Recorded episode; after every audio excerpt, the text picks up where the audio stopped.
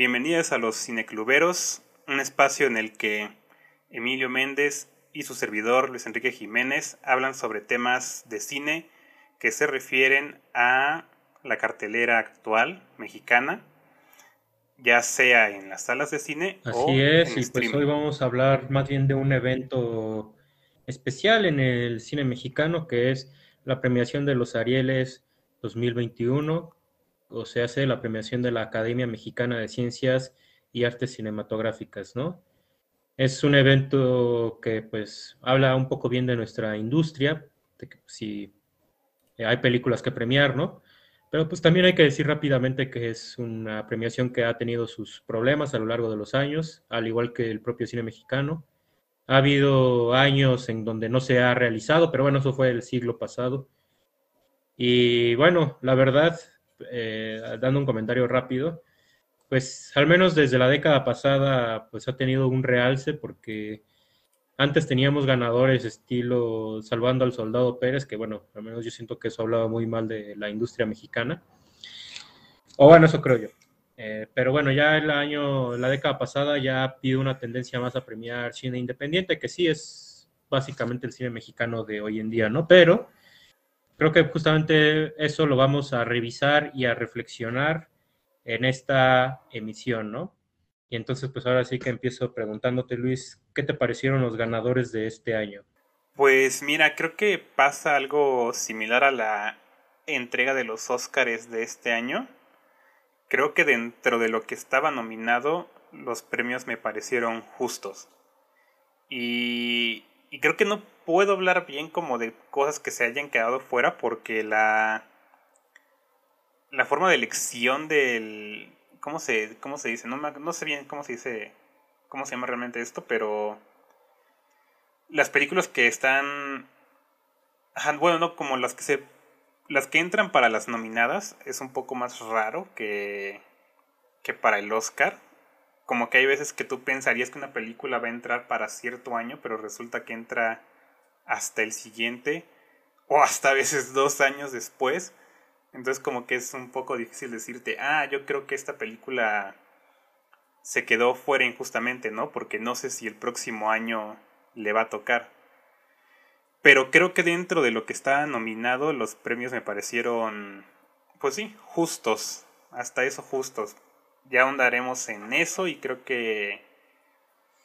Mm, no sé si estoy tan feliz de que se haya arrasado con... que una sola película haya arrasado con casi todos pero, digamos, lo dejo en eso, en justos. Ok, oye, pero rápidamente antes de dar mi opinión, ¿cuál es? Me suena que hay una película por allí que es la que querías que entrara. ¿Cuál fue? Yo pensé que Noche de Fuego iba a entrar, pero como ya se estrenó como dos semanas antes de, de los Arieles en sí, de la premiación, pues creo que supongo que eso por eso ya no, ya no entró. Esa es una de las que estaba pensando que iba a entrar. Habían otras, pero no se me viene a la mente. Pero sí, sí, sí me acuerdo de algunas que. Ah, La Mami, un documental que salió, creo que en el Ficunam de este año. Igual pensé que iba a ser como elegible para este año. Ah, elegible es justamente la palabra que estaba pensando. Que no sé cómo funciona eso. Este. Esas dos. Más que nada la mami. Es así como que estaba muy seguro de que era elegible para este año y no la vi. Ya, ya, porque Noches de Fuego, eh, y esto más que nada, pues también para aclararlo a todos los que nos están escuchando, que tengo que decir, a este punto todavía no la veo, pero definitivamente la voy a ver y le voy a hacer crítica, porque es una película que me interesa mucho. A mí me gustó mucho Tempestad, que justamente hablando de la historia de los Arieles, eh, pues es, Tatiana Hueso es una cineasta interesante y que Tempestad, si no la han visto, es un documental que les recomendaría.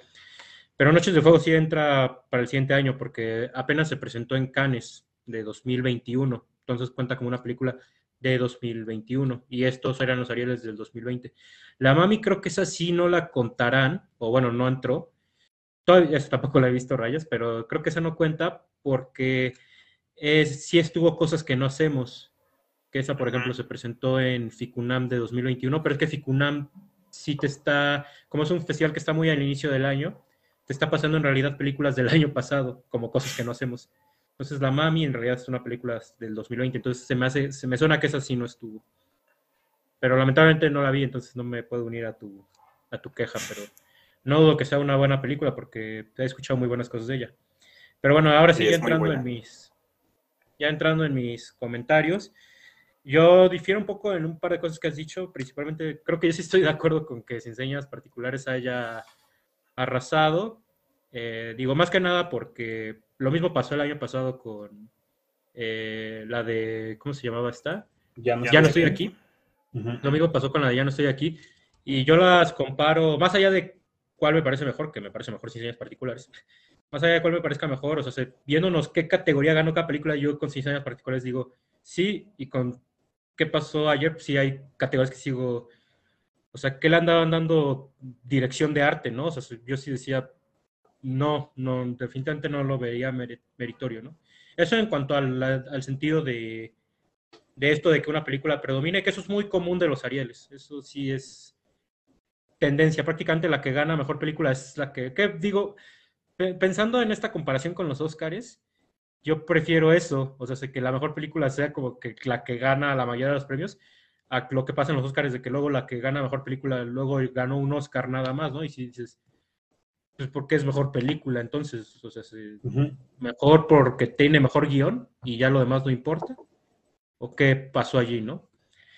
Entonces, o sea, en ese sentido yo estoy muy feliz con que haya ganado sin señas particulares, pero bueno, ahorita vamos a hablar más bien de la película. Pero lo que sí quiero decir, y pues no sé, creo que esto ya va a generar debate, es que creo que esta fue una mejor premiación desde el hecho de los nominados. Creo que eran mucho mejores nominados que los del año pasado. Y uno podría decir ahí tal vez, bueno, es que el año pasado fue la premiación de pandemia, donde estaba la pandemia, ¿no? Pero ahora sí que haciendo la aclaración ahí, que a lo mejor tú no piensas así, pero justamente es por esto que voy a explicar, en realidad el año pasado se estaba premiando las películas del 2019, cuando no hubo pandemia. Y, y, este año se están premiando las de la pandemia. Entonces es ahí donde pues, a mí se me hace curioso el caso, como de, ¿por qué creo yo hay mejor, hubo mejores películas en 2020 con pandemia que en el 2019? Pero ahí te va lo que creo, o bueno, no sé. Creo que la pandemia en realidad se va a resentir el siguiente año, o sea, con, los, con las películas del siguiente año. Pero también ya estoy dudando eso, porque el siguiente año las que pintan para estar nominadas es Noches, Noche de Fuego y La Civil. Y particularmente La Civil me parece una película excepcional, entonces pues, igual y sí, igual y no, pero no sé por qué el 2019 pasó eso en particular. Y es que, por ejemplo, en 2019 pasó algo curioso que fue que fue el año en que nominaron a Cómprame un revólver. Sí. Eh, cuando yo compraba un revólver la vi muy temprano en el 2019. Entonces, no sé allí por qué no entró en el 2019, eh, en el año de Roma, por así decirlo. Porque en el 2018 fue cuando se presentó en Cannes, en una cierta mirada. Ah, no, en la Semana de la Crítica. Entonces es ahí cuando es ahí cuando yo pienso lo mismo que tú. No sé ahí cómo está la cuestión de qué seleccionan y qué no. Por eso también sí es medio estipulación. Es medio estipulación, la verdad, a fin de cuentas. Pero bueno, en resumidas cuentas, este año me gustó mucho, o sea, los que ganaron. Eh, hubo una omisión ahí muy grande que digo, ya eso es, va a ser una gran controversia porque mi película favorita del 2020 no estuvo nominada, que fue Nuevo Orden, pero eso lo vi venir, entonces pues ya digamos que X, ¿no? y bueno, también, o sea, pues yo entiendo que es la visión de la academia, entonces pues ahí pues, tampoco me peleo, ¿no? Pero eh, rápidamente mencionando ya la ceremonia, eh, fue muy rara, eh, porque fue todo menos ceremonia, fue muy anticeremónica, o sea, no hubo discursos de los ganadores, eh, nomás se iba diciendo los dominados son tal y el ganador es tal. Hubo unos maestros de ceremonia entre los que estaban Jimena Romo y Benny Emanuel, y prácticamente pues, los llamaron, o sea, francamente los llamaron para nada, porque pues, no, no hubo ahí intervención de los maestros de ceremonia, ¿no? Entonces pues, eh, fue muy anticeremónico y eso yo lo hubiera esperado más del año pasado. Y el año pasado hasta eso fue más ceremónico, porque sí, o sea, se los que ganaban los llamaban por Zoom, iba daban su discurso, ah. etcétera. Y este año no, nomás era como de ganó tal y, ganó tal, tal, tal, tal, tal. La ceremonia duró una hora y duró una hora porque hubo comerciales. En el canal 22. y no más al final hubo una serie de entrevistas con los ganadores, que eso podría ser como, digamos, su discurso, pero yo podría casi apostar que ya para ese entonces ya había varios espectadores que en realidad ya habían pues, dejado, de ver, ¿no? Entonces fue muy extraña. Pero bueno, tengo fe que el próximo año ya sí sea otra vez esta ceremonia que eh, conocemos eh, pues más, ¿no? Que es en un auditorio y la gente pasa por su premio y así. Ojalá yo espero para el próximo año sí se recupere, porque con los Arieles existe este mismo problema que existe con los Oscars de que pues, tienen problema de rating, a la gente luego les esperan los discursos. A mí sí me gustan los discursos. Lo que me desespera a veces es cuando de repente a alguien que gana algo que no fue de acuerdo al año, o cuando hacen un evento especial y dan discursos largos, eso sí, yo digo como de, ah, esto ya se me hizo pesado, ¿no? Entonces, pues, nada más esos fueron mis comentarios como de la ceremonia en particular. Pero, si no quieres... Híjole, sí quisiera, pero no sé si nos vamos a alargar mucho. no, es que se me hizo interesante esto que dijiste como de que pusieran como de argumento lo de la pandemia para los ayeres del año pasado. Porque sí, o sea, no tiene sentido. Los, las, los premios del año pasado fueron películas del 2019 y de esas sí salieron con normalidad, ¿no? Y fíjate, yo estaba justamente pensando en comprarme un revólver por esa cuestión de cómo son elegibles las películas, porque yo también me acuerdo que esa película ya tenía rato que, que había salido, ¿no? Y apenas hasta el 2020 estuvo nominada. Yo no lo siento que estuvieran, o sea, sí siento que estuvieron mejores este año los nominados, pero yo no sentí que fuera como floja la, los nominados del 2020 de todos modos, o sea, sí me faltaron ver dos, pero creo que Asfixia y Esto no es Berlín son bastante buenas. Y bueno, yo sé que todos aman Ya no estoy aquí, a mí también me gusta mucho. Y entonces yo no siento tanto que hayan estado así de flojos, pero sí me pesó que, aunque me gustó mucho, que ya no estoy aquí, se llevara un montón de premios eso sí me resultó extraño. Y ahí sí, este... Creo que no culpo a la pandemia en sí, pero creo que sí tiene que ver un poco que haya sido una película de Netflix. Porque si algo pasa también en estas cuestiones de los premios es que los que votan y esto pues no ven las películas. Y que esta haya sido tan viral, tan fuerte su peso en la cultura y que y que la podías ver cualquier día que tú quisieras, ¿no? Creo que eso fue lo que también llevó a que a que fuera la película que se vio. Entonces ahí sí yo lo atribuiría, atribuiría a eso, a que fue como la película más vista después de todo. Y con señas, sin señas particulares, creo que me pesa eso de que haya arrasado justamente por esta cuestión, ¿no? Como de que vengo del año pasado que vi ya no estoy aquí a arrasar con los premios y decir como, ah, se los merecía todos y ver qué vuelve a pasar este año, entonces como que sí me entra la duda, ¿no? De, ¿acaso sin enseñas particulares sí se merecía todo esto? Pero entonces creo que ahorita, ahorita vamos a platicarlo, ¿no? Y, y ya veremos si, si sí de verdad era la, la merecedora, que no quiero asegurar nada ya de una vez. Pero no sé, creo que creo que me, también me quedo como con duda de este comentario que dijiste que a lo mejor la que va a pesar va a ser la del próximo año. Porque sí, yo creo que sí va a estar un poquito complicado. Pues, o sea, ¿qué se hizo este año, no? En el cine mexicano. Bueno, o sea, ¿qué se está haciendo en este momento? Yo espero que sí, sí, sí salga adelante. O sea, no. Y que ya se pueda hacer una ceremonia bien. Porque yo me acuerdo que creo que sí fue el 2019, que lo hicieron por primera vez en la cineteca, ¿no? Y yo no sabía qué, iba a pasar con eso, pero luego vi que, que acabando la ceremonia, como que no hubo ningún orden de dónde iban a salir cada quien y de repente la gente normal que fue a comprar su boleto para verlo en la pantalla se encontró pues con todos los actores, todos los directores, pues, todos los asistentes de la ceremonia en sí ahí, ¿no? Y entonces empecé a ver a muchos amigos subiendo fotos con Joaquín Cosillo y otros actores y fue como de, órale, ¿por qué no fui? Entonces me gustaría que volviera a pasar eso, ¿no? El siguiente año, pero pues ya, eso ya veremos con, con esto de la pandemia.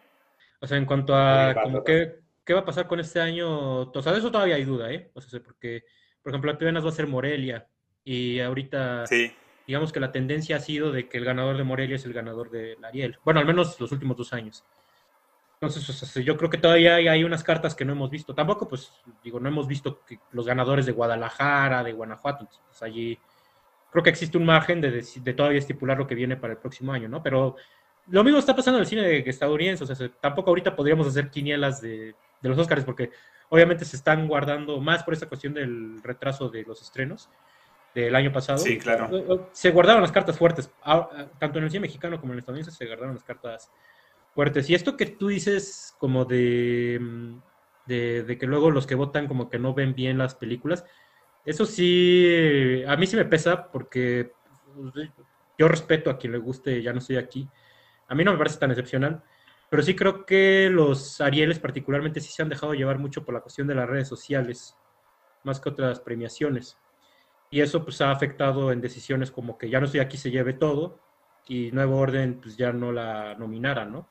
que yo ahí si te hubiera dicho, ¿sabes qué? Mejor, si la vas a ignorar, ignórala bien, ¿no? Pues no la nomines a nada, porque pues, sí, a mi parecer dieron una muy mala impresión con las categorías a las que la nominaron, que son categorías meramente efectistas, ¿no? Pero ahorita hablaremos de eso, si te parece, ahora sí. Pero bueno, nomás yo sí cerrar con eso, ¿no? O sea, yo sí he notado esa cuestión con los Arieles, o sea, sí se dejan llevar mucho luego por la opinión popular y pues no sé es ahí donde también luego siento que de repente hay años desiguales, hay años donde sí digo, ganó lo mejor del cine mexicano, y hay años donde sí digo, no, no creo. Y siento que el año de Cinceñas particulares, particularmente, ahora sí que particularmente hablando de Cinceñas particulares, yo sí te diría, podría ser lo mejor o no, pero sí es de lo mejorcito. Por lo menos sí entraría dentro de mis tres películas favoritas mexicanas del año pasado y que ya ahorita hablando cada una de las nominadas, iré revelando cuáles son, a mi parecer, las mejores para mí, obviamente para mí. Y tú, me imagino que revelarás las tuyas también. pues sí, yo, creo que también da pie a esto a que hablemos de omisiones, ¿no? Eh, pero ahora sí, si te parece, hablemos de, de, la ceremonia, bueno, de los ganadores per se. Eh, hablando primeramente de las que estaban nominadas a mejor película, que pues, son las nominadas a la mayoría de las categorías y ver qué ganó cada una, ¿no? Sí. Entonces, en orden alfabético, estaba nominada El baile de los 41 de David Pablos, ¿no? Eh, ¿Tú qué opinas del baile de los 41? A mí me, me gustó mucho esa película. O sea, en general me gustó Ah, es que no puedo, no sé, no puedo decir mucho más de eso. Creo que me gustó. Pero creo que en esta ola de romances eh, de época prohibidos, LGBT, que, que, es ya casi un nuevo género, me encanta. Pero en esta no sentí esa urgencia, esa como... eso prohibido que llego a sentir con otras, ¿no? Como de ¿Qué, pasaría? ¿Qué sería lo peor que podría pasar si descubren estos personajes? Siento que ese fue un elemento que le faltó mucho a la película y que a mí me terminó como por. Pues como por bajarle de, de gusto y que ya no me encantaba. O sea, me gustó, pero. Pero quisiera poder recordarla por otra cosa que no sea, pues el diseño de producción y los actores, este, la música, la fotografía, o sea, como que muchas cosas técnicas resalta, pero yo quisiera que la historia sí me hubiera pegado un poco más fuerte. Pues un poco complementando lo que dices, ah, estoy totalmente de acuerdo que creo que la historia podría, pudo haber sido más fuerte, que yo lo delimitaría como que pudo haber sido más radical, ¿sabes? O sea, porque tenemos esta historia que es como de del nuero, o cómo el ahijado, el... Es nuero, ¿no? Ajá, el nuero de Porfirio Díaz, que va a, reuniones gays, pero que son como muy libertinas. Tenemos como estas dos tramas generales en las que se divide la película, que es como la relación con la hija de Porfirio Díaz, que es una relación súper tóxica, y está esta eh, historia de, los, de las reuniones a las que él va en la noche, ¿no? Creo que me hubiera gustado ver más estas reuniones de la noche, que es como el aspecto más interesante de la película y el que más disfruté yo. Eh, como ver la homosexualidad en aquella época, la alta clase, las excentricidades, que incluso ahí yo lo asocié un poco con el cine de Pasolini, ¿no? Está ya la parte donde sí se vuelve ya casi pornográfica la película, así dije, ok, ok, esto va a estar interesantón. Eh, sí me hubiera gustado más que fuera más para este lado la balanza, pero al final sí termina siendo una película de 50-50. Pero la otra parte de la relación tóxica veo por qué Pablo se centró un poco en ella, aparte de que pues, es, digamos, importante para la cuestión de contexto, eh, está más apegada a su película anterior, a la de Las elegidas, que es esta situación. Es, es muy interesante porque si vemos las dos películas que han realizado, son relaciones donde hay una prisionera y un captor, pero donde sin darse cuenta los dos son prisioneros. Es, es, es, un tema que ha manejado David Palos en las dos películas, aunque, y aquí está mi pero, a mí me gustan más las elegidas con todo y que es menos producida. Sin embargo, sí hay cosas de esta película que sí te dejan boquiabierto, ¿no? La fotografía, los movimientos de cámara. Incluso yo creo que esta pudo haber ganado mejor fotografía entre las omisiones. Yo creo que pudo haber ganado mejor fotografía y mejor coactuación masculina en cuanto al amante de, del protagonista, ¿no? Mm. Pero era por demás, eh, ¿cómo decirlo? Era por demás eh, evidente que iba a llevarse dirección de arte, vestuario, maquillaje, digo, eso. Ahí sí no le pongo reproche, ¿no? No le pongo reproche y era evidente, pues eso era sí. lo más cantado. Eh, bueno, si quieres ya nos vamos como a las, a las categorías que ganó. Ganó mejor actor, Alfonso Herrera, que pues es eh, bueno, no sé tú qué opinas de eso, pero pues eh, un poco, creo que es un actor que no se veía ganando un Ariel próximamente. Y pues eh, creo que es muy interesante luego de este tipo de premios, ¿no? Cuando de repente un actor que está más asociado a las novelas o a hacer cierto tipo de cine, de repente se lleva un premio de este tipo. Y pues creo que es merecido. Pues, pues el prácticamente lleva el mayor peso de la película. Yo también creo que se lo merece y creo que pues sí resulta extraño, ¿no? Como Alfonso Herrera, que pues sí viene de las novelas, pero pues ¿qué actor mexicano no pasó por ese rumbo, ¿no? Para llegar a donde está. Pero también se me hace como particular porque también es un actor mexicano que ya está teniendo un poquito de despegue en Estados Unidos. Y regresa a México a hacer esta película y se lleva el Ariel. Entonces es como no sé, es, es raro, ¿no? Pero me parece muy bueno y su actuación me, me parece espectacular y sí carga con toda la película, o sea, es su obligación y lo hace. Este, pues sí, creo que, creo que se lo merecía.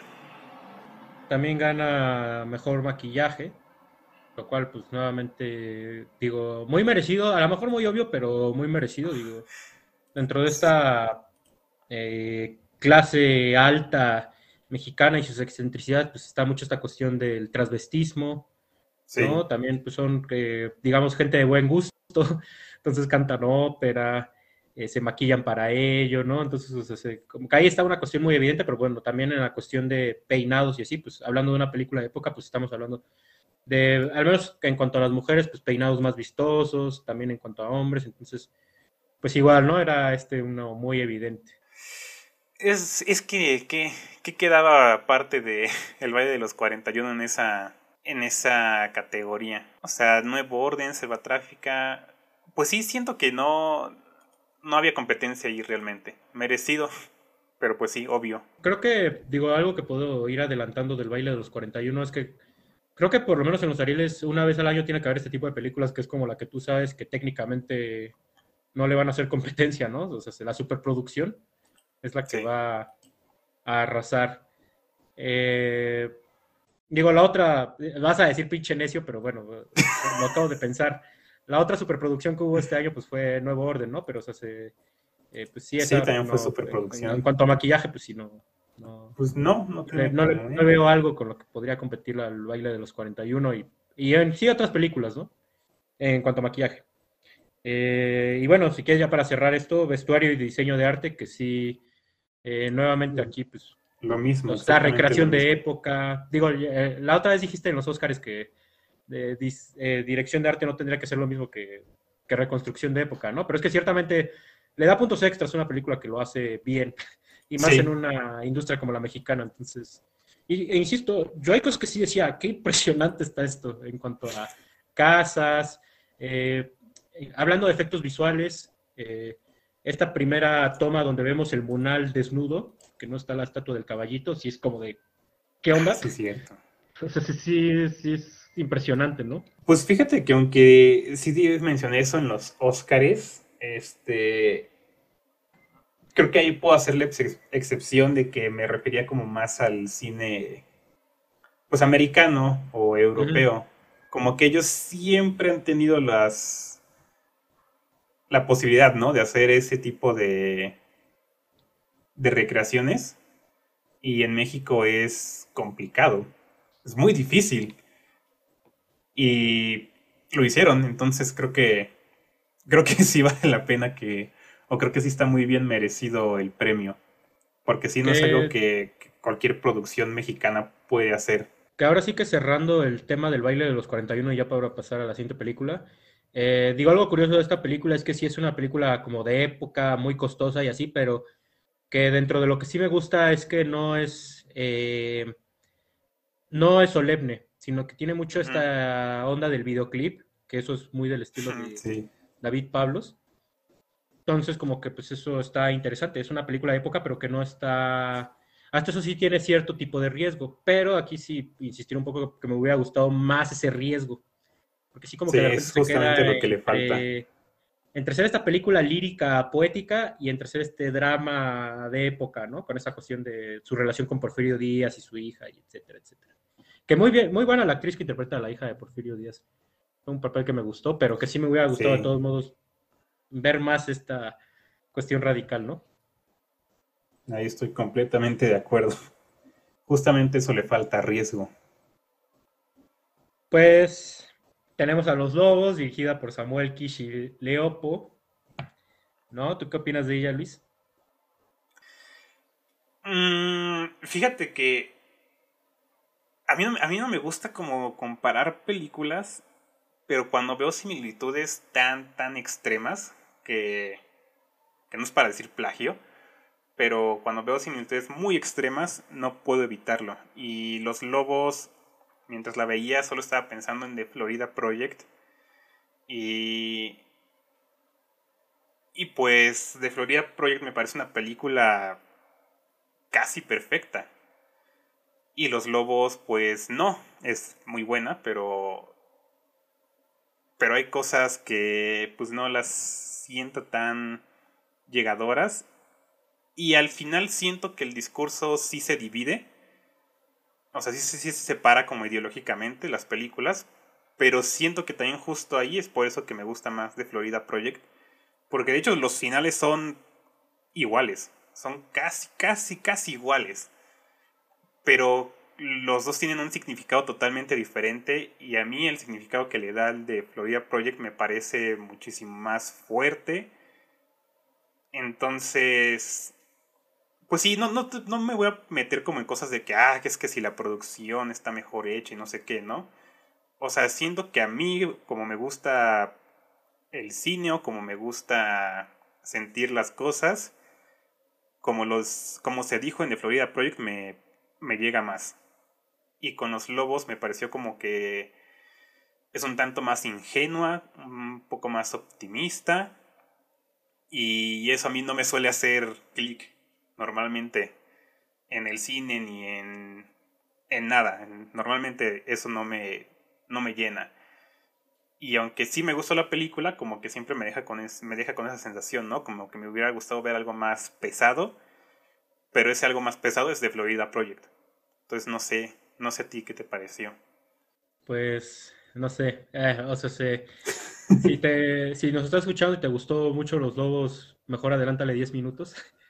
Eh, porque así como así a ti te recordó a The Florida Project, a mí me recordó a The Florida Project, a Beast of the Southern Wild, a Vuelven, a Cómprame un Revolver. Hmm. Es la película de una situación difícil vista a través de los ojos de un infante, ¿no? La verdad, a mí los lobos eh, sí le pesa mucho que, a mi parecer, no, no digo, no voy a decir que plagió ni que copió, porque no creo que haya sido así, pero sí le pesa mucho que está reiterando temas de varias otras películas de la década pasada en cuanto a temas de infancias en contextos difíciles. Em, y la verdad a mí se me hace una película eh, muy monótona. Digo, lo monótono no es en sí negativo. Hay películas que utilizan muy bien el tema monótono. Pero sí esta película se queda mucho en esta cuestión de los niños encerrados en un cuarto de hotel que esperan a su madre, ¿no? Em, y sí siento que aquí sí cae en el tema que yo podría contrastarlo con Sin Señas Particulares o con películas que sí me gustan más de la miseria mexicana o de, eh, de las clases marginadas mexicanas, ¿no? Eh, aquí sí veo una película muy pasiva, los personajes no toman decisiones, es muy condescendiente, es ver personas eh, pasándolo mal una hora y media, pues ahí sí digo, no, no, no, no le veo el chiste, la verdad. Eh, creo que es la que menos me gusta de, de las cinco nominadas. Y sí, o sea, pues creo que con esto ya podemos meternos a hablar de, de sus premios. De sus premios. Eh, pero, por ejemplo, coactuación femenina gana Cici Lau, eh, que personalmente yo no te podría decir una escena que me haya conmovido de ella. mucho, cuando invita a los niños como a, que están en su casa mientras espera a su madre, pero pues eso más que ser de sus actuaciones en sí del guion. Eh, sí. Gana música original. Eh, no sé por qué ganó música original en el año de Sin Señas Particulares. Que ojo, digo, adelantando, adelantándote aquí un poco mis opiniones. Yo no creas que todo lo que ganó Sin Señas Particulares digo, ah, sí, sí, sí, sí, lo voy a debatir más adelante. Pero una que sí digo, no sé por qué no lo ganó, fue música. Eh, o, tú ahí qué opinas? No, sí estoy de acuerdo que, la música de enseñas particulares es esencial para la película. Y. Pues yo no me acuerdo de nada de la música de los lobos. Entonces. Yo me acuerdo más de la música que no es de los lobos. O sea, sé porque yo me acuerdo mucho de este montaje donde están esperando a que pase el día y te ponen música estadounidense, eh, country y así. Y, y, yo sí digo, pues no, pues yo recuerdo más la música pregrabada que la música original en sí. Pues sí, creo que, y ahorita las de, la de coactuación femenina que también, pues veo que hay dos nominadas por Leona, una película que me gustó mucho y yo hubiera encontrado más sentido en que cualquiera de esas dos actrices hubiera ganado el premio y que, no y que tampoco te puedo decir que hayan sido así como actuaciones tan, bueno, no, creo que sí, sí hay una que sí es bastante buena, este. Creo que es la de Carolina Politi, no, estoy seguro. Pero. Pero sí, hubiera preferido que alguien más ganara ese premio. O sea, no sé, no sé, no entiendo qué hay que. ¿Cuál fue la razón de que haya ganado esta mujer, Cici Lao? Pero pues bueno, ese sí es uno en el que no, no estoy para nada de acuerdo. ¿Y qué, qué otro se llevó, eh? Nada más esos dos. Coactuación femenina, Lau y música original. Pues creo y bueno, no, creo que fuera necesario darle más, ¿verdad? Pues no, creo que no. pues. No, no sé, ¿eh? o sea. Es que siento que sí es una película que le ha gustado a mucha gente. Eh, justamente por esa parte que yo menciono, como del optimismo, como de la ingenuidad. Como que es, es bonita, sí es muy bonita. Y... Pero a mí eso nunca me ha gustado, entonces como que sí, ni siquiera veo, desde mi opinión, por qué estaría en, entre las nominadas a Mejor Película. O sea, sí la veo como, como la menor. Sí, fíjate que, bueno, o sea, de las cinco nominadas yo te diría, ni siquiera sé por qué está nominada. A mí este tipo de cine no siento que represente para nada lo mejor que se hace en México. Y o sea, en cuanto a esto del final bonito, creo que en sí, digo, no es por contradecirte, pero o sea, un poco resaltando mi punto que dije previamente de una película monótona, sin decisiones, etcétera, etcétera, etcétera. Creo que al final es lo único que donde pasa algo así, donde yo digo, ah, bueno, aquí como que trataron de meter algo dramático, ¿no? Sí. Eh, ah, las últimas dos situaciones, básicamente, pero, o sea, esto que tú dijiste que el final de Florida Project te gusta mucho más, totalmente, o sea, está, que, como es el mismo final, pero cambia de la intención de Florida Project, yo me quedo, por mucho con esa, ese sabor turbio con el que te deja Florida Project, que este sabor como de, optimismo, eh, echaleganismo que hay en... Ándale. Entonces, sí. yo sí te diría, no, no sé qué hacía nominada, la verdad. En nada. Yo tampoco sé. Y pues bueno, creo que ya para que no echarle más tierra a esa película, diría que pasemos a la siguiente, pero tengo que confesar que no alcancé a ver Selva Trágica, por más que quería, y que está en Netflix y que técnicamente no debería tener razón para no haberla visto, pero a ese te preguntaría a ti totalmente qué, qué te pareció y si y qué premios que ganó es, se los merece o no, o cuál le faltó. Ah, bueno, pues sí, eh, Selva Trágica de Yuleno La Isola. A mí me parece una película excelente. Eh, y hasta me sorprende bastante que esté nominada porque, digo, habrá quien esté en contra de lo que voy a decir, pero eh, a mi parecer hasta podría caer medio en una película experimental. Y yo siento que la Ariel sí llega de repente a nominar este tipo de películas, pero sí se va más a películas como Los Lobos, a mi parecer. Entonces, hmm. eh, sí me pareció muy grato ver esta nominada. Yo no la había visto antes de las nominaciones, de hecho, en gran parte ahí por las nominaciones, pero después descubrí que es una película de Yuleno La Isola, que hizo una película en el 2015 que se llama Epitafio. Y similar a lo que dije con el baile de los 41, algo que me gusta de esta película es que es muy congruente con, con la filmografía de su directora. Epitafio es sobre unos soldados españoles a los que los encomiendan que tienen que subir el Popocatépetl. Bueno, no me acuerdo si, no, no me acuerdo, pero es un volcán mexicano. ¿No? Y es una misión suicida. Creo que sí es, ¿no? El Popocatépetl, sí me acuerdo. Creo que sí es el Popocatépetl. Y en Selva Trágica es estos hombres que, que sacan chicle de los árboles, que de repente se encuentran con una mujer que está huyendo de un inglés, que es igual como una película como muy suicida, tanto por esa cuestión del colonialismo inglés en, Belice, si no me equivoco. Y esta cuestión de que poquito a poquito te van intuyendo que esta mujer no es una víctima, sino que en realidad ella tiene detrás algo, eh, pues hasta se podría decir poderes, ¿no? Pero aunque esto suene ya muy fumado, la película de manera muy poética y muy sutil y muy eh, intuitiva te intuye esta cuestión del misticismo. De hecho, al final hasta es medio, es, es y esto no es spoilers, esto es más como para invitarlos a todos a que vean esta película si no la han visto. Eso eh, es, es, parte de la, ¿cómo se le llaman? Ah, de la incertidumbre de la película. No, no, queda claro si es de toda una película mística o si es una película donde la gente se está volviendo loca en la selva, ¿no? Y, y, y, me pareció genial. Es una película que, insisto, sonará que es como muy artificiosa, pero no.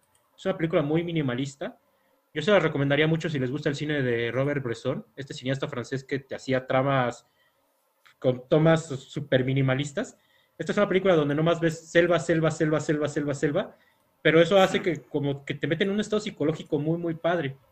Entonces, o sea, yo diría, sí es de mis películas mexicanas favoritas, incluso hasta creo que de mis películas mexicanas favoritas del año. Y sí creo que eh, es muy merecido que la haya nominado en las categorías en las que estuvo, porque también audiovisualmente es una película muy interesante. Si la ves en Netflix, se ve muy bonita, se escucha muy bien. Lo que sí es que sí hay una advertencia. Si al público que no le gustan las películas lentas, es, ahí sí no la vea, porque es una película lenta. Igual que Pitafio.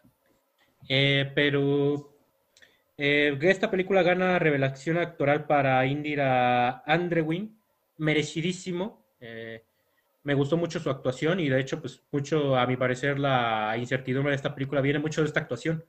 Porque tú ves a este personaje y dices, ah, caray, ¿es un personaje inocente o es un, es un personaje perverso, no? Porque está mucho en el empaque de la actriz, ¿no? Y entonces, pues a mí me gustó mucho. Y ganó sonido. Me gusta mucho el sonido de Selva Trágica, pero aquí sí creo que lo tuvo que haber ganado sin señas particulares también.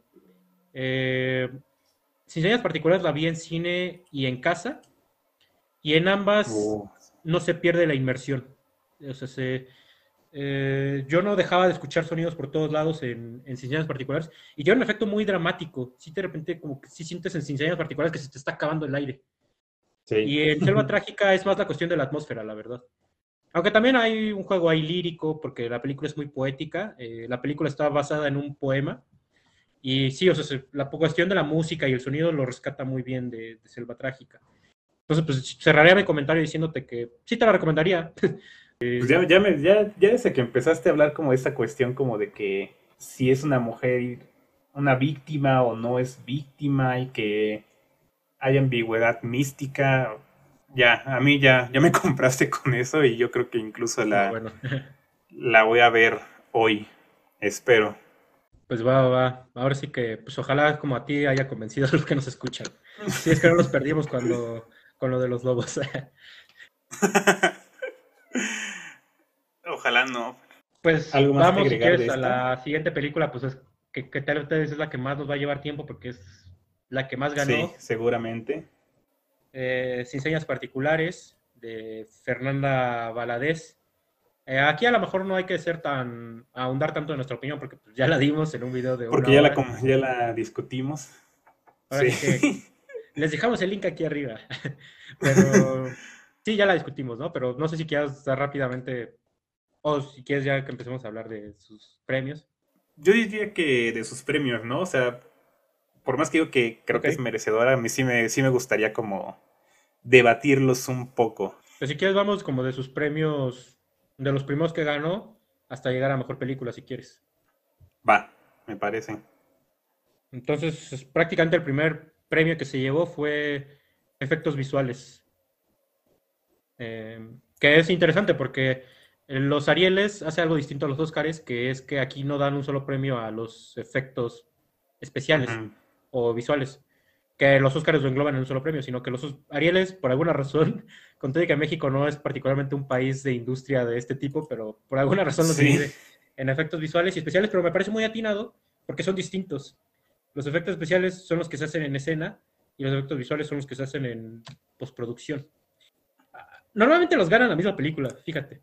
Este año los ganaron dos distintas. Dos. Pero a mi parecer, eh, por ejemplo, que haya ganado en efectos visuales, eh, a mi parecer hay películas en años pasados más interesantes que han ganado este premio. Una de ellas, bueno, en cuanto a efectos visuales, ¿eh? no en cuanto a la película en general. Sí.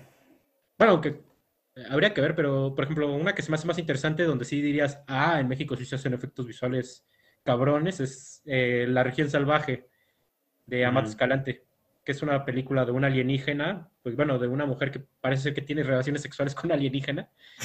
y la alienígena está impresionante en esa película. y es muy interesante porque es una película medio Lars von Trier, donde las escenas más mundanas son muy mundanas, pero las escenas con esta alienígena es así como de, ah, no juegues, qué bien se ve. O bueno, así lo veo yo. Eh, fíjate que aquí, y aquí vas a decir otra vez pinche necio, pero aquí yo invertiría los eh, los premios, o sea, se, yo efectos eh, especiales se los hubiera dado a esta película, a Sin Señas Particulares, y los visuales se los hubiera dado a Nuevo Orden. Eh, a mi parecer. no, no voy a ahondar tanto en por qué, porque pues, no, no, no.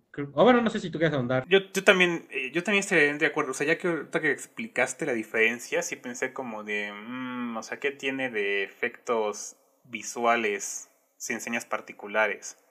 Como que no se me ocurre gran cosa. Y en cambio, si pienso Nuevo Orden, digo, ¿qué tiene de efectos visuales? Pues un montón. Hay secuencias completas de efectos de postproducción, de CGI como tal. Entonces, es que no sé, hasta eso te diría que, que si algo tenía que ganar Nuevo Orden eran estos premios. Porque sí hay como un trabajo muy, muy fuerte ahí. Y o sea, por ejemplo, ahorita, pues sí es cierto que las. que como que este apartado no es tan fuerte en el país, al menos no en las producciones para aquí, porque sí hay estudios muy importantes de, de efectos visuales en México, pero son para películas en el extranjero. Entonces, o sea, está una. Está nominada Cuidado con lo que deseas, que tiene un CGI terrible. Pero, pero tiene CGI. Pero tiene CGI, ¿no? Esa es la cosa. Entonces, pues no sé. También pienso, a lo mejor en señas particulares hay cosas que no vemos. Y justamente ahí reside, ¿no? El por qué el premio.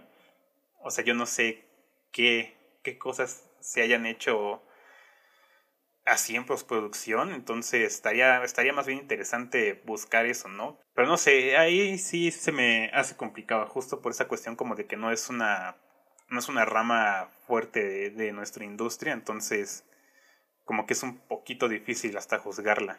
Y ahora sí que, bueno, ahorita que tú dices que creo que dijiste que ambos los pudo haber ganado Nuevo Orden.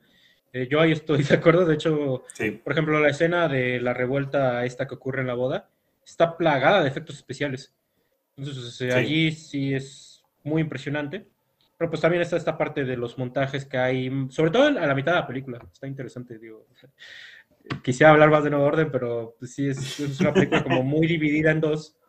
Y justamente en, su, en su intermedio está muy cargada de efectos visuales. Pero eh, pensando en por qué ganó sin señas particulares eh, efectos visuales, naturalmente si hubiera ganado uno u otro, que creo que, siendo franco, creo que daba lo mismo, eh, si ganaba uno u otro, creo que se debe a la secuencia final. O sea, sí, que son como dos secuencias en sí. son dos secuencias en sí, que es como la resolución de la historia del personaje y que descubre qué le pasó a la persona que está buscando, porque de eso trata sin señas particulares, es una mujer que está buscando a su hijo. Entonces, esta secuencia que son como dos escenas eh, intercaladas, eh, las dos eh, cargadas de efectos especiales y visuales. Digo, pues ya habrán visto a lo mejor en los pósters o en el tráiler o en algún promocional que hay un diablo que sale, que sí es un motivo fuerte dentro de la película, muy bien puesto, que también hay un juego con el fuego, los disparos, tal, tal, tal, entonces digo, yo insisto, creo que estoy más de la parte que creo que los dos los hubiera ganado Nuevo Orden, pero el hecho de que lo haya ganado sin señas particulares creo que se debe a esas partes. Yo también, creo que justamente ahí está el porqué. También ganó mejor edición entre los que, si no me equivoco, eh, creo que lo editan entre 3, 4 personas, entre ellos Fernanda Valadez y Astrid Rondero. Sí, creo que sí. Ah, ¿Tú qué opinas de que ganó edición? Me parece perfecto. Ese sí creo que es uno que, que no lo veía para otro. Bueno, quizá yo habría pensado que la competencia sería las tres muertes de Maricel Escobedo. Pero me gusta que haya ganado sin señas particulares. Creo que es una película muy redonda. Y que. que fluye, ¿no? Como debería. Y no siento que le sobre ni que le falte o sea, es, concreta y, así debería ser la edición, ¿no? Una edición que, es buena es porque la película está bien pensada desde el inicio. Y creo que eso, eso pasa aquí. Así lo siento yo y creo que, creo que sí se lo merecía. Fíjate que, al igual que en los Oscars, creo que edición termina siendo una categoría de las más interesantes en la ceremonia. Hay nominados dos documentales, uno de ellos Cosas que no hacemos, que a lo mejor pudo haber sido su año si no fuera porque estaba nominada a las tres muertes de Marisela Escobedo, que ya hablaremos de ella. Ah, pues es la siguiente película, ya es la última, pero sin duda un documental excepcional. Pero eh, rápido mencionando cosas que no hacemos, es una película que tenía grabado más de 100 horas de material y al final es una película de, una hora veinte, muy bien contada. Entonces, eh, qué bueno que sí la nominaron en esta categoría. Las tres muertes de Marisol Escobedo, bien dicho, pudo haber ganado esta categoría. Eh, aquí esta película, insisto, ya hablaremos de ella eh, más adelante, pero es una producción de Netflix y le vino muy bien que tuviera un inversor así de pesado porque es una película que tuvo eh, a la mano mucho material de archivo, lo cual eso en la narrativa le termina ayudando mucho, pero también es una película que te intercala mucho entrevistas y así, entonces eh, una película muy bien contada, entre ellos en la cuestión de montaje. Eh, creo que está también nominada Selva Trágica. Creo que es la que tal vez eh, pudo haber ganado si se contemplara la parte poética del montaje. Porque es una película. No, no está nominada. no está. Está Nuevo Orden, La Vocera y Los Lobos. La Vocera no la he visto. No sé qué hacen los lobos allí, pero... Yo tampoco sé qué hacen los lobos. Es fácil, te, te, te, pongo selva trágica en lugar de los lobos. Es justo lo que iba a decir, no sé qué hacen ahí los lobos, pero Nuevo Orden creo que sí lo entiendo también. Ah, lo que te iba a decir. El hecho de que esté Nuevo Orden a mí me parece muy bueno, porque creo que entre las cosas que me gustan mucho de la película es su estructura y también las partes, que esto es muy del cine de Michel Franco, las partes que te, que te quiere que veas, te las deja, ¿no? Entonces eso es, eso es muy importante como decisión de montaje y de dirección. Pero eh, ya llegando a la ganadora, eh, sin señas particulares, me parece una ganadora merecida, muy merecida, es una, es una historia muy bien contada. Es una película que yo ya lo he explicado en distintos puntos, juega mucho con la estructura. Al final resulta muy importante cómo se junta la línea principal de la, de la, búsqueda que está, haciendo esta mujer y pues en sí cómo se va recreando, eh, pues qué esto, qué, qué le pasó a su hijo, ¿no? Entonces, muy merecido también lo creo. Ganó fotografía. Ah, sí, fotografía. Esa. Creo que sí, me, me encanta la fotografía de la película y lo veo más que merecido. Creo que ya habíamos mencionado que el baile de los 41 como que pudo también haber ganado. Creo que es la que yo sentiría que está como en segundo lugar. Si no hubiera sido sin señas particulares, yo hubiera preferido que ganara el baile de los 41 porque, bueno, Yermo no la vi y Selva Trágica tampoco, pero los lobos otra vez digo, no sé, no sé qué, no. qué hacía en esa categoría porque no me acuerdo de nada importante, nada relevante con la fotografía, la recuerdo como muy natural, pero pues, nada más. Pues no voy a hablar mucho porque creo que ya dijiste todo lo que yo pienso. Los lobos no sé qué es ahí definitivamente el baile de los 41 creo que es segundo lugar, o incluso si yo hubiera sido quien votó en esa categoría, a lo mejor hasta yo hubiera votado por ella. Pero sin embargo, Sin Señas Particulares también es una película muy bien fotografiada, juega mucho con la distancia focal. De hecho, hay de plano escenas desenfocadas, sobre todo al final de la película, muy interesante. Y pues es una película también muy preciosa, ¿no? Es una odisea. Eh, el, personaje recorre como escenarios muy vistosos, los explota muy bien la fotografía. Entonces, igual, de acuerdo dentro de las virtudes de la película, sin duda alguna. Guión original, gana sin señas particulares. Guión de Astis Rondero y Fernanda Valadez. Perfecto. También esa creo que me gusta mucho. Fíjate que aquí está nominada Leona y a mí, a mí me hubiera gustado otra vez así, no como de que se le hubiera quitado sin señas particulares, pero si no hubiera ganado sin señas particulares, para mí tuvo que haber, tendría que haber sido Leona. Porque y, no es por nada, pero en esta categoría también están los lobos, ¿verdad? ahí todavía digo, mm, no sé, ahí lo dejo. Este, las tres muertes de Marcelo Escobedo, pues sí, también, creo que sí. Este, ahí sí nunca he trabajado con un guion de documental, entonces no sé, nunca me he sentido como tan apto para calificarlo, pero pues, creo que sí es merecida esa nominación. Y está Selva Trágica, que no he visto, pero no sé tú qué piensas si se merecía estar ahí. Fíjate, yo, yo pensaría que Selva Trágica está en guion adaptado, que fue el que ganó la película Perdida, que no he podido ver, pero sí quiero verla. Ah. Pero definitivamente yo creo que Selva Trágica tendría que estar en guion. Es una película que a raíz de pues, una persecución que ocurre en la selva, eh, pues sí desarrolla toda una historia, ¿no? te digo, existe esta ramificación con los hombres que sacan chicle de los árboles, está esta relación que de repente se forja entre esta mujer que está persiguiendo un colonizador inglés y se encuentra con estos. Entonces, a mí se me hizo un, guion muy interesante y pues, te digo, de mis películas favoritas, muy de acuerdo. Las tres muertes de Maricela Escobedo también muy de acuerdo. Eh, a fin de cuentas, digo, no es como que haya diálogos per se, pero sí se decide mucho a quién se entrevista, con qué intención van a ir las entrevistas, qué es lo que se va a decir del caso y qué no.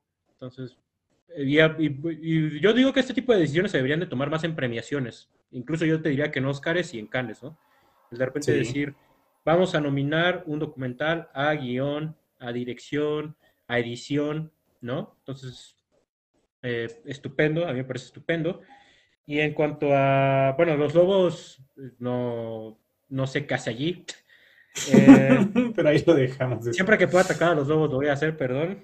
Y sin señas particulares, brillante, ¿no? O sea, muchos momentos muy conmovedores, una película de mucha incertidumbre, una película que te plantea preguntas y las responde, una película de progresión dramática muy notable. Tú hay un punto de la película donde dices, no se puede poner peor y no sabes lo que te espera.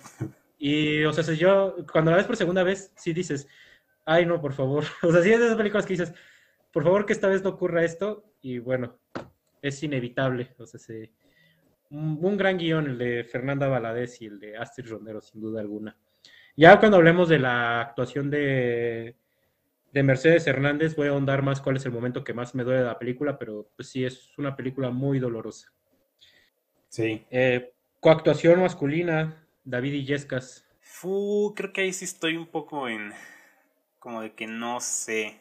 Creo que ya lo habías mencionado tú, que Emiliano Zorita del baile de los 41, como que pudo haber ganado ese. En mi opinión, creo que me hubiera gustado más que ganara él. Pero mm, no sé, no sé, no sé. O sea, creo que sí esto. Creo que sí me gustó su actuación, pero así que ella es como que yo. Y desde ese momento dije como, ah, este chavo va a ganar un premio. No, no me pasó por la cabeza. Entonces ahí sí, no sé, tú qué pienses. Muy similar. O sea, si, si hubiera sido el que diera mi voto, hubiera votado por este Zurita, aunque, o sea, se que Yescas haya ganado no me parece mal. Creo que podría casi apostar que él ganó más por el destino de su personaje, porque es, es su destino el que hace que tú tengas como mucha empatía por él. Eh, pero también yo hubiera preferido o a Zurita o al de Selva Trágica, a Gabino Rodríguez, si no me equivoco. Entonces, sí. Eh, sí, digo, no me quejo, pero había mejores. Yo sí creo que haya mejores. Sí, tampoco te eh, diría que es así como de robo, de que no, no puede ser, qué, qué terrible decisión, ¿no? Pero sí, justamente creo que me gustan más otras actuaciones. Pues creo que ahí totalmente de acuerdo, ¿no? Eh, actriz lo gana Mercedes Hernández, ¿no? La protagonista. No sé si te quieres ir primero. Pues te digo, eh, a mí me conmovió mucho su actuación. Eh, no cae en este terreno melodramático para nada, es un personaje muy contenido, pero justamente eso causa mucho la parte que más me mueve de la película, que es al final cuando ella se pone a rezar un Padre Nuestro. O sea, si yo allí podría ver la película quién sabe cuántas veces y me voy a poner a llorar en esa escena. O sea, es muy potente. Entonces, muy merecido a mi parecer. Yo también creo que es muy, muy merecido. Y Sí, justamente creo que me gusta que la tendencia actoral actual e incluso en los premios sea como a dárselo a pues interpretaciones más quietas, ¿no? Como que no como que antes se tenía mucha esta idea de que los gritones eran los buenos actores y esto sí se volvió una norma por un tiempo y todavía hay gente que si no ve a un actor gritando no sí se preguntan, ¿no? Como dónde estuvo la actuación. Y a mí me gusta que entonces se le dé a algo que es todo lo contrario, ¿no? Esta mujer que, que hasta uno pensaría si de verdad está actuando. Porque yo esta actriz no la conocía antes de ver enseñas particulares. Y entonces me pregunté como de, ah, o sea, ¿habrán hecho un casting así para gente común, civiles, o sea, actores no profesionales? Porque así se siente, así siento que es una mujer común, que te puedes encontrar en cualquier lugar y, y si ella no es así, entonces es una actuación perfecta y si lo es, pues también de todos modos me parece un trabajo excepcional lo que hizo Mercedes. Y pues en cuanto a las otras nominadas, yo ahí también pondría a Mabel Cadena como segundo lugar porque creo que ella se robó el baile de los 41, o sea, esa película tenía que haber sido de esto de esta pareja y yo siento que al final Mabel Cadena como la esposa o bueno, la hija de Porfirio Díaz se, se la robó y ella tiene las mejores escenas. A mí, a mí también me parece un trabajo espectacular. Pero sí diría que no está, que está un poco poquito abajo de lo que hizo Mercedes, entonces ahí estoy de acuerdo en que no haya, no haya ganado. Eh, pues no más rápido como complemento, digo que bueno, de entrada Mabel Cadena también a mí me encantó, pero esta cuestión que tú dices como de que, como que de repente no sé si está actuando, o sea, se, es verdad, es una actriz que yo tampoco ubico bien, pero sí estaba viendo su entrevista después de la ceremonia y ella comentó que rechazó varios proyectos en favor de este. ¿no? Entonces, de entrada, pues allí ella sí tuvo una entrega por este proyecto, pero bueno, eso no, no, lo estoy diciendo en cuanto a su actuación, solo estoy diciendo como de que pues, ella sí está muy interesada en hacer este proyecto. Pero eh, esta cuestión que fue un poco, incluso te podría decir, digo, a lo mejor te va a parecer un poco desatinada mi comparación, pero bueno, eh, esta cuestión que fue un poco controversial incluso con Nomadland, de que mm, esta Frances McDormand ganó también. O sea, yo sí digo que allí sí hay un trabajo de actuación, o sea, cuando sí. Eh, no es necesariamente alguien que está haciendo una transformación dramática, sino alguien que pues, está fluyendo con su entorno, alguien que está trayendo sus experiencias a la, al personaje. Para mí eso sí es actuación. Entonces, o sea, independientemente de qué tanto está, qué tanto se transformó esta Mercedes, pues lo que se ve en pantalla es auténtico, ¿no? Entonces, claro. Al final creo que eso es lo importante. Sí, estoy de eh, acuerdo en eso. Ahí nada más quisiera hacer mención especial a esta Nayan González, que, que estuvo nominada, pero por Leona, si no me equivoco. Este. Que igual me parece una actuación buenísima y que. Un tanto influenciada porque ella se escribió a el personaje a sí misma. Pero. Híjole, creo que sí me hubiera gustado verla hasta ganadora, pero pero sí le ganaban Mabel y Mercedes. Entonces, nada más la quería mencionar porque creo que sí vale la pena ver Leona, que ahorita no sé dónde se puede ver, pero. Pero pues nada más para eso, para decir que, que vale la pena y en, en especial porque ella actúa muy, muy bien.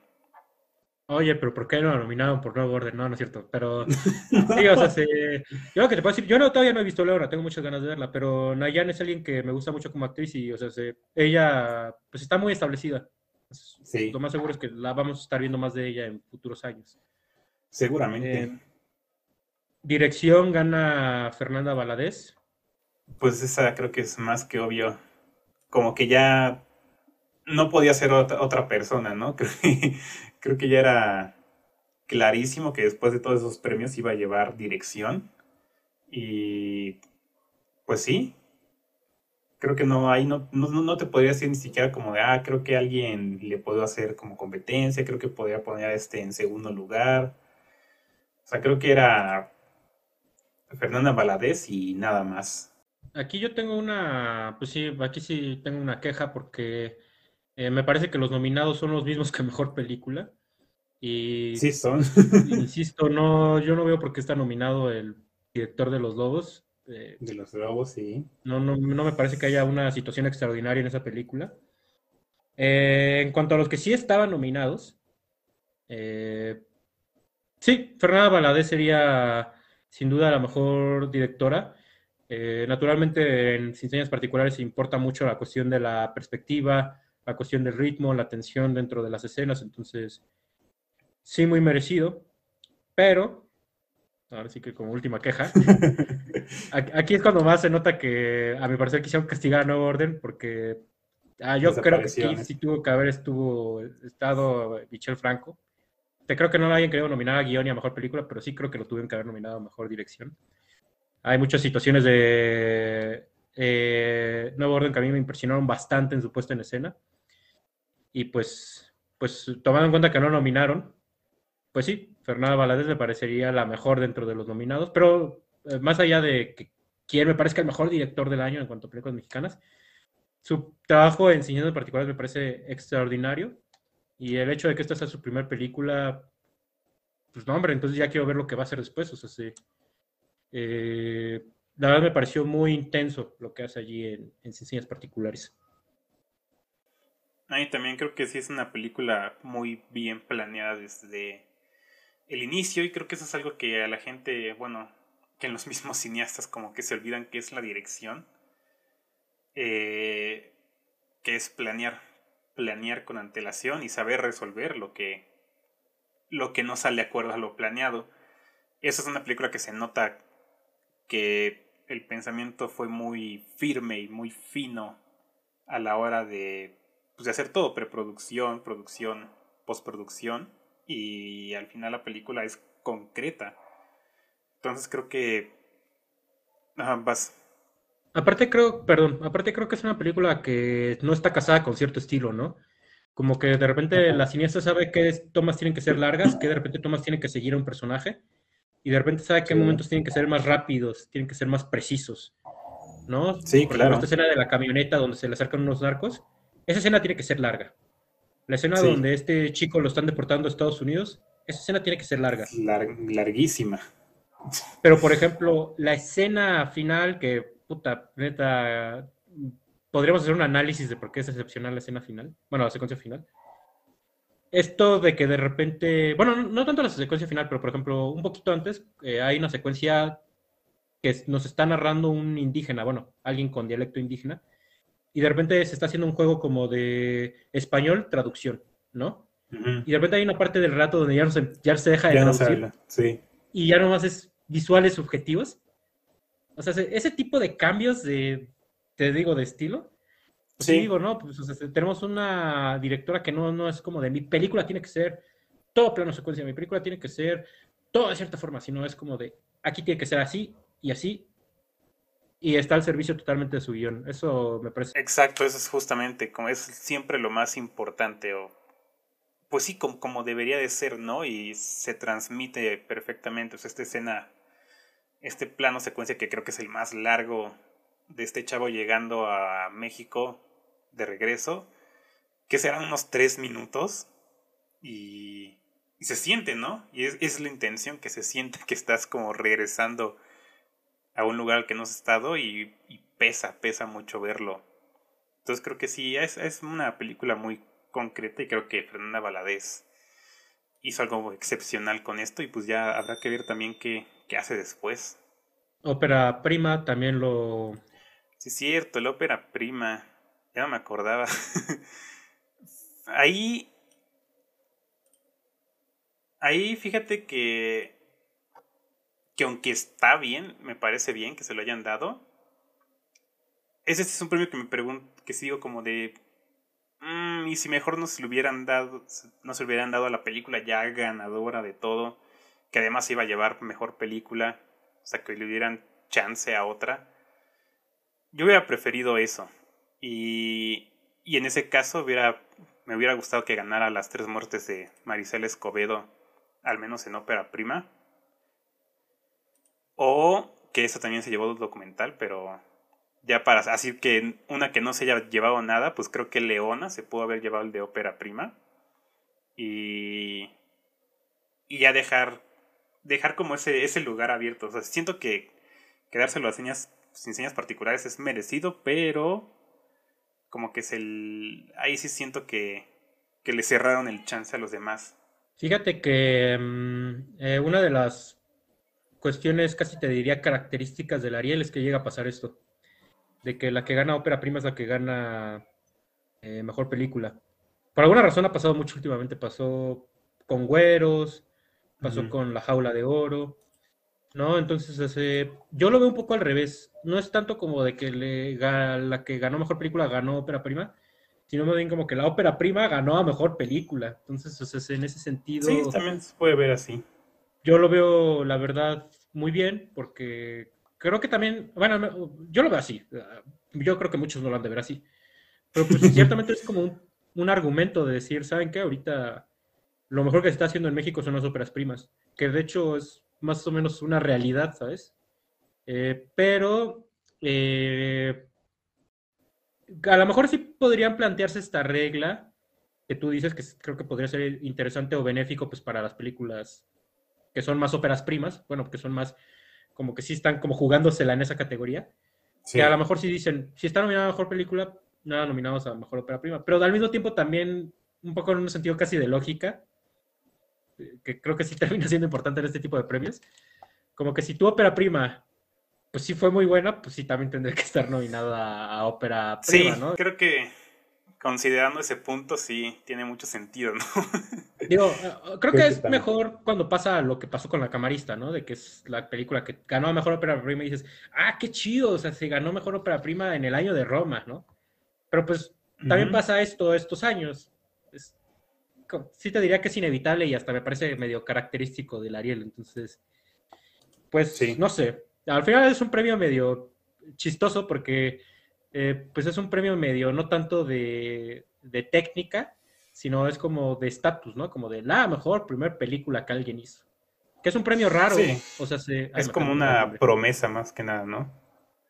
Sí. Como de este director, esta directora va a ser, podría ser quien se levante más tarde.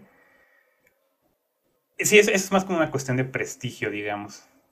Es, un, es, un, premio raro porque aparte es un premio que no, por ejemplo, no está en los Oscars, pero sí está en los BAFTA, sí está en Berlín, que de hecho ahí luego ganan los mexicanos justamente. Entonces, pues es curioso que exista el, este premio, pero pues, pues, al parecer es benéfico. Y pues bueno, pues gana mejor película, ¿no? Mejor película que ya. Creo que no hay mucho que discutir. Si ya dijimos que todo esto se lo merecía, es porque mejor película. Pues ese tenía, se lo tenían que dar, ¿no? hubiera sido raro muy... Eso sí hubiera dicho un robo que cualquier otra película ganara, por más que me gusten.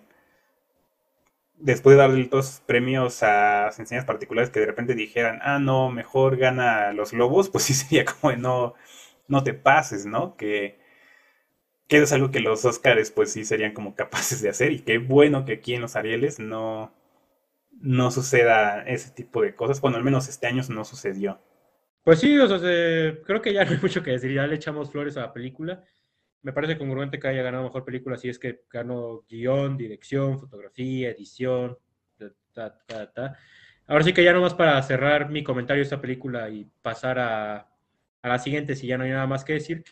Es decir, que creo que esta es de mis películas favoritas de realismo mexicano de realismo social mexicano. Bueno, realismo social nada más, ya es de mis películas favoritas en ese aspecto, junto con películas como serían La Jaula de Oro y La Demora.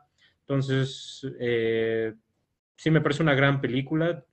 Le digo que yo eh, hay veces que no, no siempre estoy de acuerdo con lo que dicen los Arieles, particularmente con ganadores, pero particularmente aquí lo que es mejor película, creo que este es de los años que me deja más contento. Yo también estoy de acuerdo todo eso. También es de mis películas favoritas mexicanas. Creo que ya podría decirlo hasta como en general de películas mexicanas. Ya estoy, ya está en las que más me gustan, más me han impactado y quiero ver más cosas así.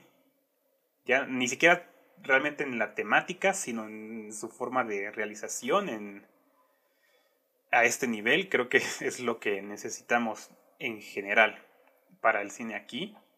Y pues sí, creo que creo que ya hemos dicho bastante sobre esta, ya también ya tenemos la discusión aquí en los cinecluberos, entonces creo que si no hay más que agregar, sería bueno.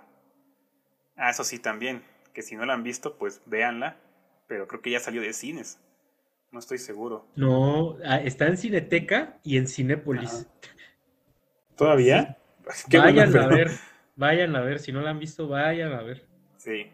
Y pues ya nomás la quinta película y última, Las tres muertes de Maricel Escobedo, que bueno, pues ya lo voy adelantando, ganó un premio que fue mejor documental, ¿no? Pero bueno, también valdría destacar que estaba nominada, bueno, obviamente estaba nominada dentro de mejor película y en otros premios, ¿no?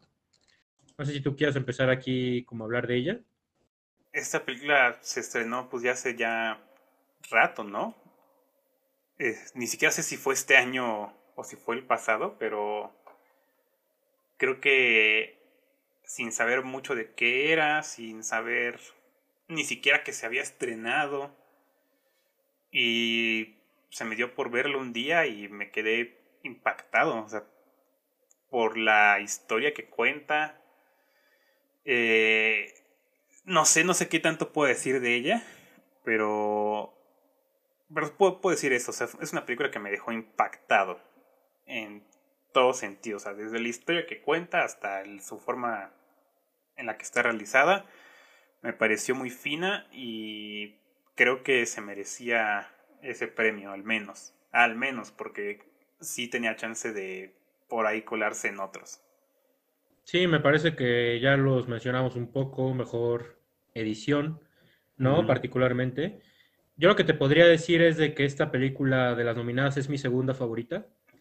Y incluso si hubiera ganado, me hubiera parecido puntual. Me hubiera quedado con ganas de que ganara ciencias particulares, pero me hubiera parecido puntual que esta ganara. Eh, sí es un documental excepcional.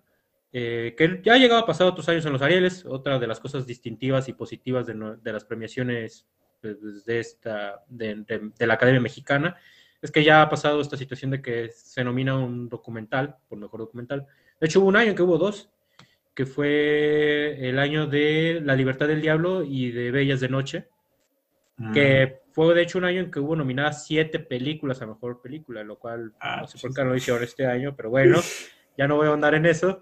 El punto es que eh, sí me parece una de mis películas favoritas mexicanas, excelentemente contada eh, y súper eh, frustrante, ¿no?